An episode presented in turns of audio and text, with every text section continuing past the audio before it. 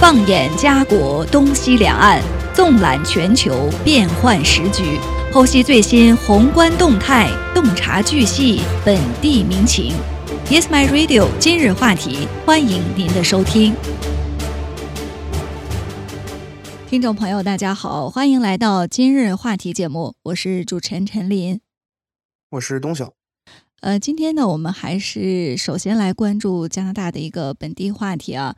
现在大家都知道，加拿大的住房供应量呢是显著跟不上人口的快速增长，所以有学者、商业银行和政策分析师们都在警告联邦政府说，移民推动的人口增长速度正在加剧住房危机。没错，那么多伦多城市大学的数据科学与房地产管理教授表示说，像加拿大目前。住房负担能力面临一个非常大的挑战。那么，这个挑战的主要原因呢，就是源自于多伦多现在无法建造更多与人口增长相匹配的一个住房数量。那么，包括 TD 啊，在下七月份下旬也是发布了一份报告，这份报告也是表示说，继续高增长这么一个移民战略可能会导致在短短的两年内啊，使住房缺口扩大至五十万套。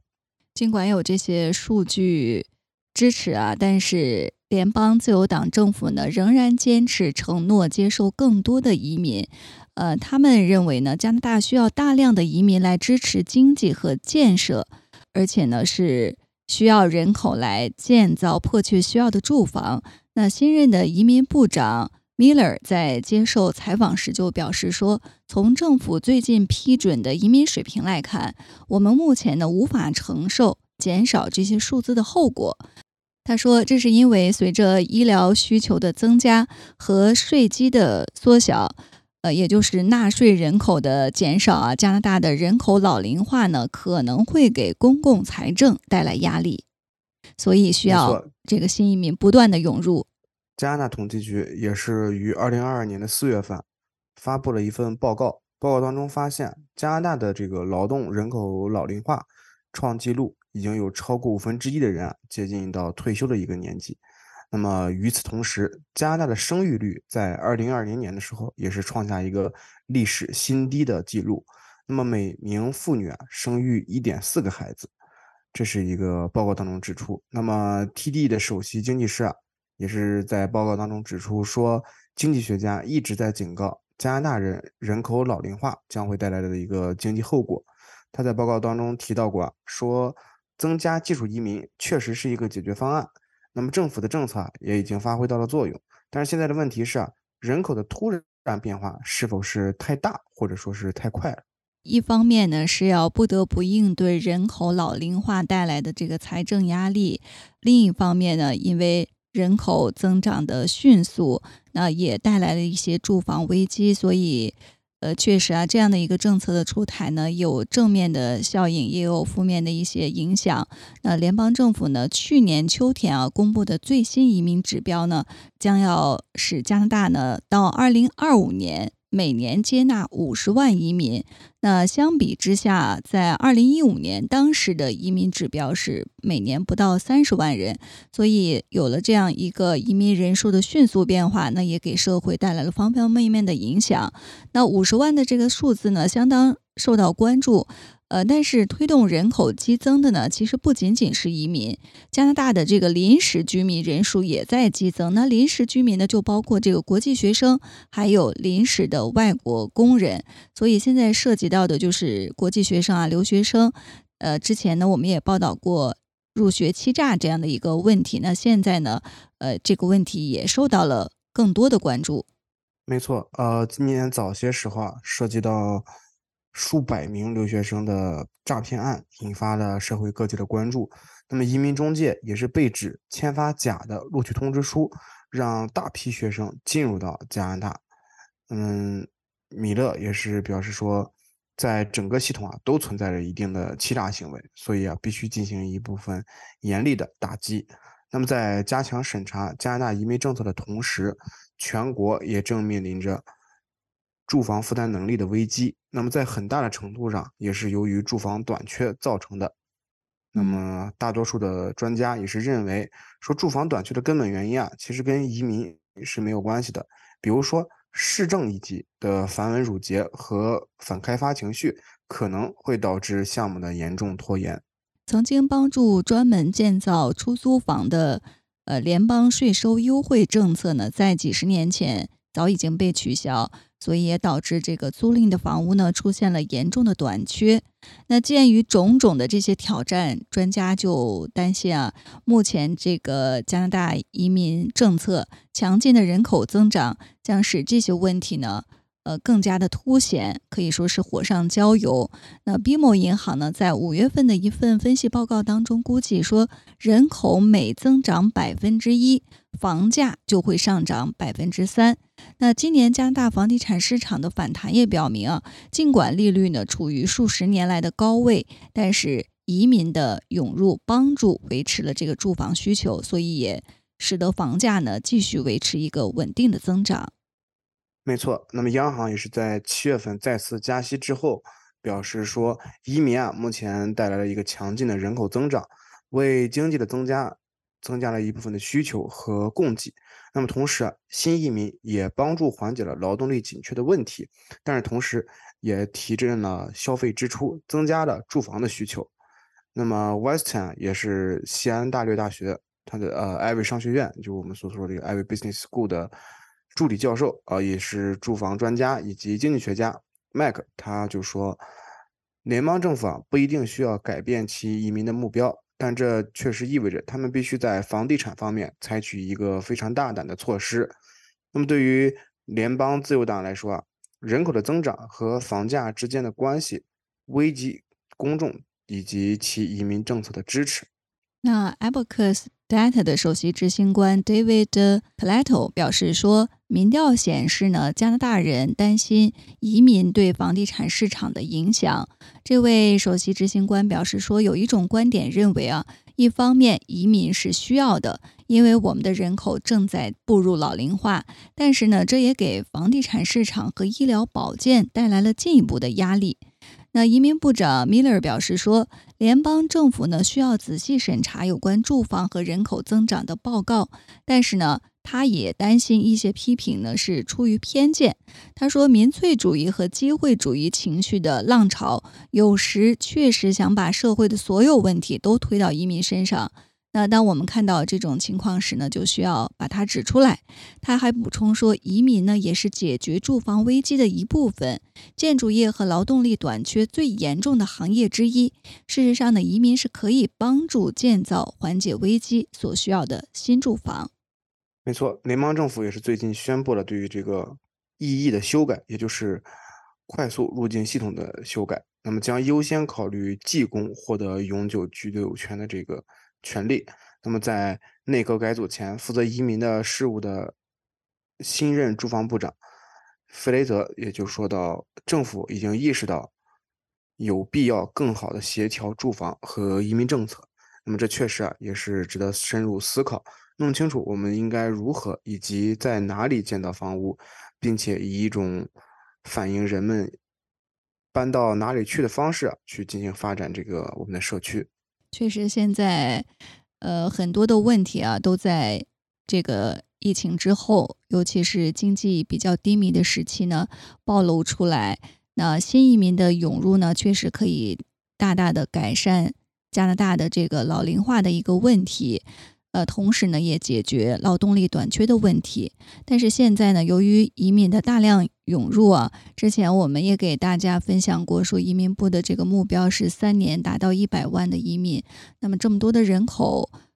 进入到加拿大之后，主要是集中在几大城市，像多伦多啊、温哥华，所以给这几个城市呢，就带来了住房危机的问题。那现在呢，呃，这个住房价格居高不下，尽管在央行的连续加息之后，呃，无论是房屋的价格还是房屋的销量呢，其实并没有得到一个平衡缓解，所以现在我觉得是处于一个比较混乱的时期吧。希望这种情况呢能够尽快的达到一个平衡，那也是考验这个政府政策和智慧的时候。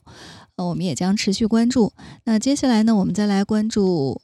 一个来自中国方面的话题啊。呃，说起来呢，其实也不完全是涉及到这个中国。从地理位置来说呢，呃，这个事件的发生。可能让我们居住在加拿大本地的华裔呢觉得比较遥远，但是如果我们接下来说这个话题呢，可能也会影响到加拿大的一些人士，这就是电信诈骗。呃，之前呢，我们其实也跟大家多次的。探讨过、讨论过这方面的话题。那现在呢，这个事件也是集中的呃曝光，各大媒体呢也是做了很多篇幅的报道。但是还是看到不断的有人上当受骗。那今天呢，我们就是通过正在中国暑期档热播的一个电影，来给大家说一下这个电信诈骗的真相。那今天呢，主要关注的就是缅北诈骗。那说到这个缅北，大家。肯定有印象，那最近媒体都在报道啊，这是一个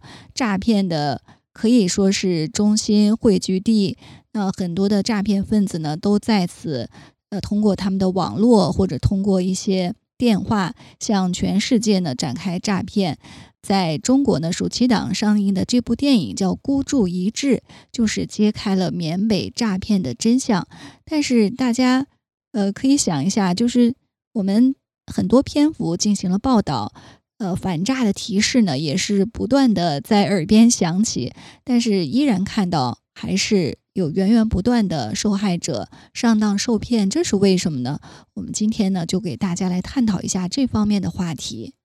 没错，那么首先啊，呃，也是这个电影上上映之后啊，目前的这个情况也是说褒贬不一的嘛，也是也出现了一些指责这部电影的声音。呃，比如说戏内说他好好的诈骗题材，结果翻啊拍成一个反诈宣传片。那么也有戏外表示说，他不仅不按套路玩点呃玩点映，坏了行业的这个规则，就是说点映的模式，那还在短视频上玩起了这个诈骗营销。那么在一定程度上，这些批评虽然都是对的。但是有一点我们也是无法忽略，那就是在这个反诈的宣传上，孤注一掷无疑是非常成功的。那么，当然也有一些网友啊会纷纷表示说，这样的电影啊就应该越多越好。他作有一个网友表示说，他作为十年前被一个愚蠢的电话诈骗就骗到的人啊，必须非常不理性的 为本片进行一个撑腰站台。也就是说，这部电影其实他说出了很多。过去被欺骗的人不敢说出的话，因为可能是羞于表达，或者是羞于跟大家说自己被骗的这个事情。嗯，那么这部影片啊，其实讲的就是说是最近几年这个高居不下的缅缅北诈骗事件。那么提到缅北诈骗，我们其实或多或少都在新闻当中看到过这种新闻。那么不仅是网络上那些受害者被虐待的视频，还是侥幸逃出的受害者的亲属。甚至啊，就是在近几年，抖音上也是能够，或者是呃海外抖音，就是 TikTok 上都是能够刷到这些视频的。嗯，确实，我觉得从人性的角度来说啊，很多人，呃，有一些人啊，在上当受骗之后，其实他们从呃心理的角度，其实很难承认啊自己上当受骗，而且呢，也是不愿意把自己曾经遭遇的这个经历分享出来，所以这也导致后面呢，还是有不断的。呃，受害者呃上当受骗，呃上钩，呃这也是不可回避的一个现实。那么在这个呃缅北诈骗啊，就是这个电影《孤注一掷》当中呢，它大概呢，我们给大家介绍一个剧情啊，就是呃女主角叫梁安娜，她呢是这个被诈骗团伙呢卷入其中，那么她最后呢呃也是成为了一个。这个诈骗团队当中的一员，呃，今天其实我们跟呃大家有一个共同的疑问，就是呃为什么这个反诈教育啊、反诈口号天天都在喊，也不断的我们在耳边听到。呃，正如这个影片当中呢，它也有一个情节，就是。呃，反诈警察呢，在这个电影当中，他就说这个反诈教育呢都印到鸡蛋上了。呃，为什么还有人上当受骗？那我们从这个影片的情节呢，其实也可以感同身受啊。就是这个女主角叫梁安娜，她呢其实是一个广告模特。呃，他某一天啊正常去上班，结果呢就被他的老板告诉说被辞退了。那原因呢就是他的照片呢被盗用。然后用在了街头特殊服务的小卡片上，严重的影响了他们公司的这个品牌形象。那可以说呢，梁安娜是吃了哑巴亏，很委屈，因为也不是她有意为之，她根本不知情。但是面对这种情况呢，也是无能为力。那被辞退了，陷入这样的一个困境当中。这个时候呢，就有一个圈内人联系到他说，可以帮你，呃，说可以帮他约一次广告拍摄，薪水是三万。有一些人也遇到过类似的情况啊，在自己陷入窘境的时候，恰恰旁边有人伸出橄榄枝，呃，伸出了援助之手。那这种情况下，相信大多数的人呢会抱有感恩、感激之情。呃，比如说此刻也正面临着，比如家中的呃老人病危，或者病危，对欠了很多债，并且家里欠了很多债，那么他为了生存，其实也是非常需要这么一份工作来。拿到这份薪水来补贴家里的生计，所以说，呃，金晨扮演这个角色就是梁安娜，她答应了这个要求，但是到了之后啊，她也才发现原来这是一个情趣内衣的广告，那么她很生气啊，扭头就走，但是啊，对方将梁安娜追到楼下，逼着你付付这个违约金，并且当众啊跟你进行一个撕扯，可能，那么这么多人在看着你的时候，你真的是，或者梁安娜当时在。整个片场，而不是这边，就是这个整个情况之下，非常的尴尬。那么这个时候，公司其他部门的一个同事出现，帮你付了违约金，又帮助梁安娜解了围。那么是不是梁安娜内心是会对他产生一定的感激？但这还并没有结束，这只是骗子的一个另外一个步骤。那么他的同事，也就是正好在跟他说，我们正好顺路，我就开车捎你一段。那么路过同事的家的时候，梁安娜就发现同事住着豪华的别墅。他会不会心里同时产生一些羡慕或者是嫉妒啊啊？那么在路上啊，他们也是聊了一宿，聊了一路。那么下车前，他的同事告诉梁安娜说，如果梁安娜还想继续拍广告，同事可以将帮他介绍给客户。那么面对一个曾经帮助过你，并且还有一定经济实力的人，梁安娜肯定毫不犹豫的会选择信任他。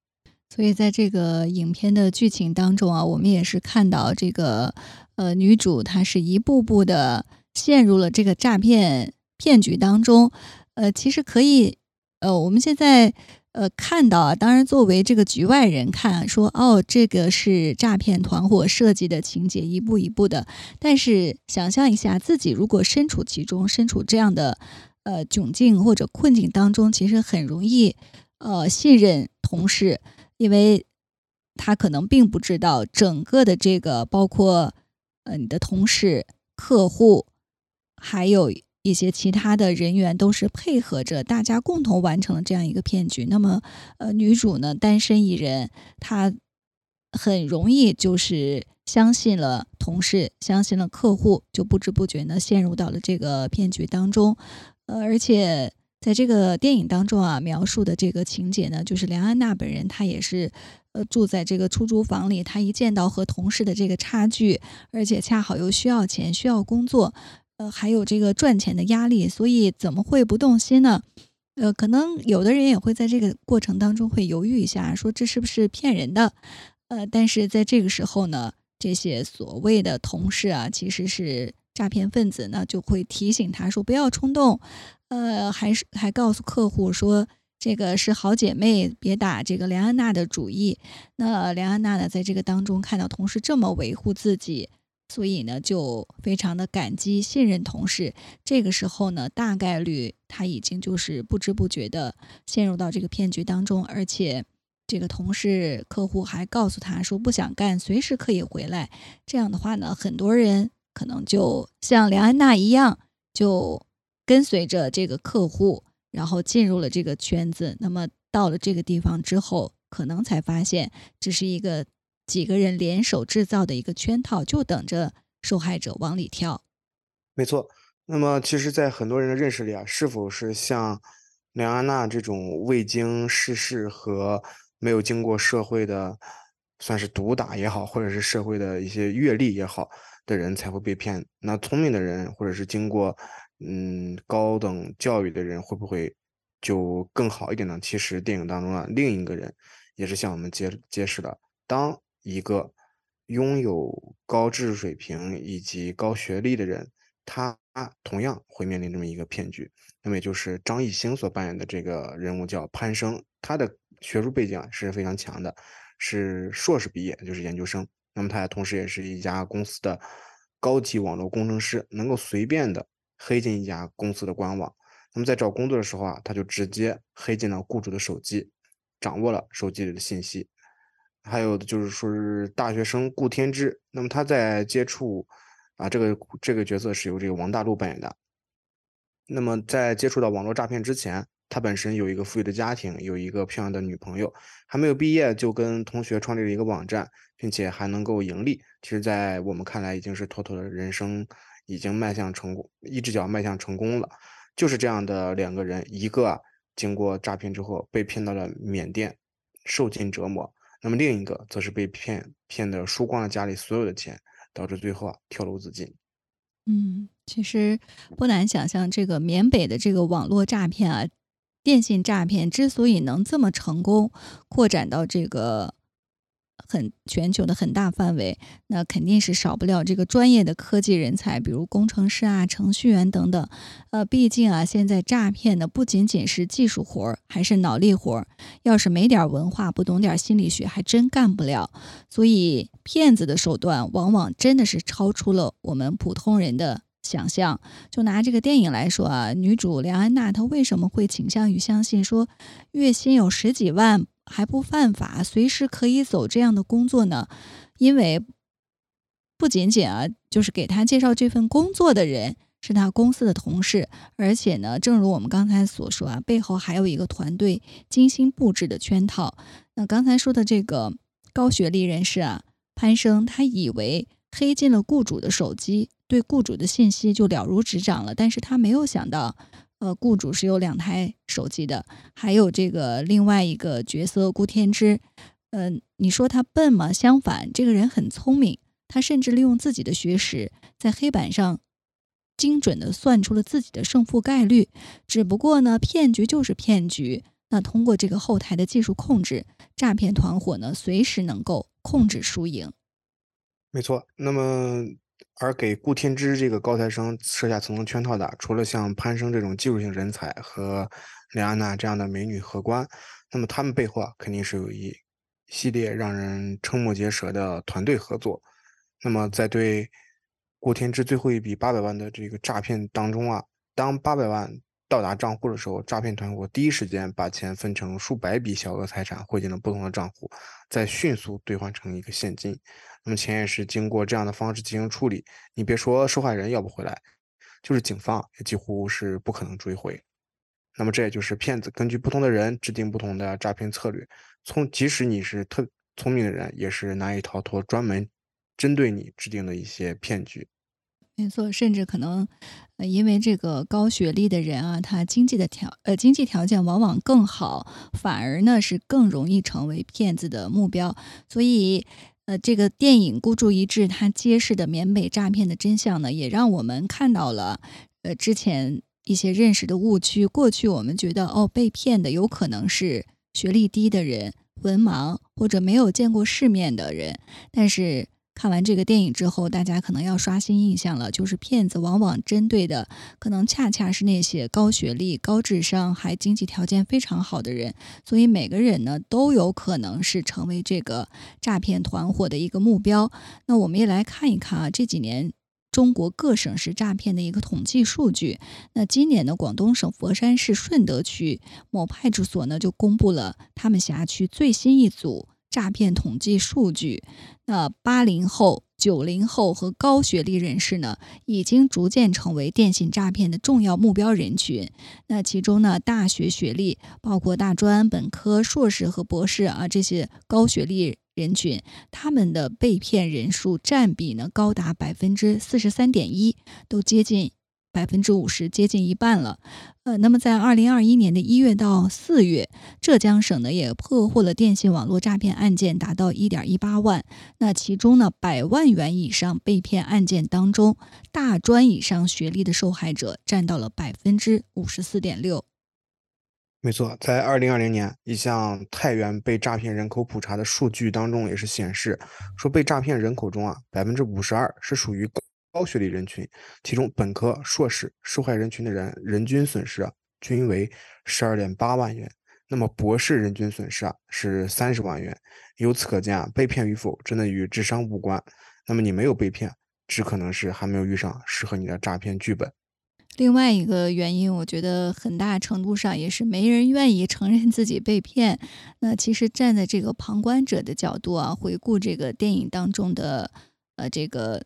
角色潘生、梁安娜、顾天之这三个人受骗的圈套，呃，其实我们就会发现里面也是漏洞百出，他们也有无数次可以避免陷入的机会。呃，比如这个潘生，他在飞机上呢，就是雇主突然发出了这个团建的邀请，那他本来可以是画一个问号的，但是他没有任何疑问就同意了。还有梁安娜，就是同事突然的对他过度的友好，难道他就没有在心里想过一句话“非奸即盗”吗？还有顾天之为什么被其身边的所有人偏偏相信从未谋面的美女贺官呢？呃，也许。有人会有这样的一个说法，就是聪明人被骗，可能正是因为他们太聪明，因为相信自己的智商，所以呢，觉得凭借自己的智慧就不可能会被骗子套路。呃，也因为相信自己优秀，所以才觉得自己本该有更好的平台和机会，才觉得给了这个高额的回报是理所应当的。所以这也就是为什么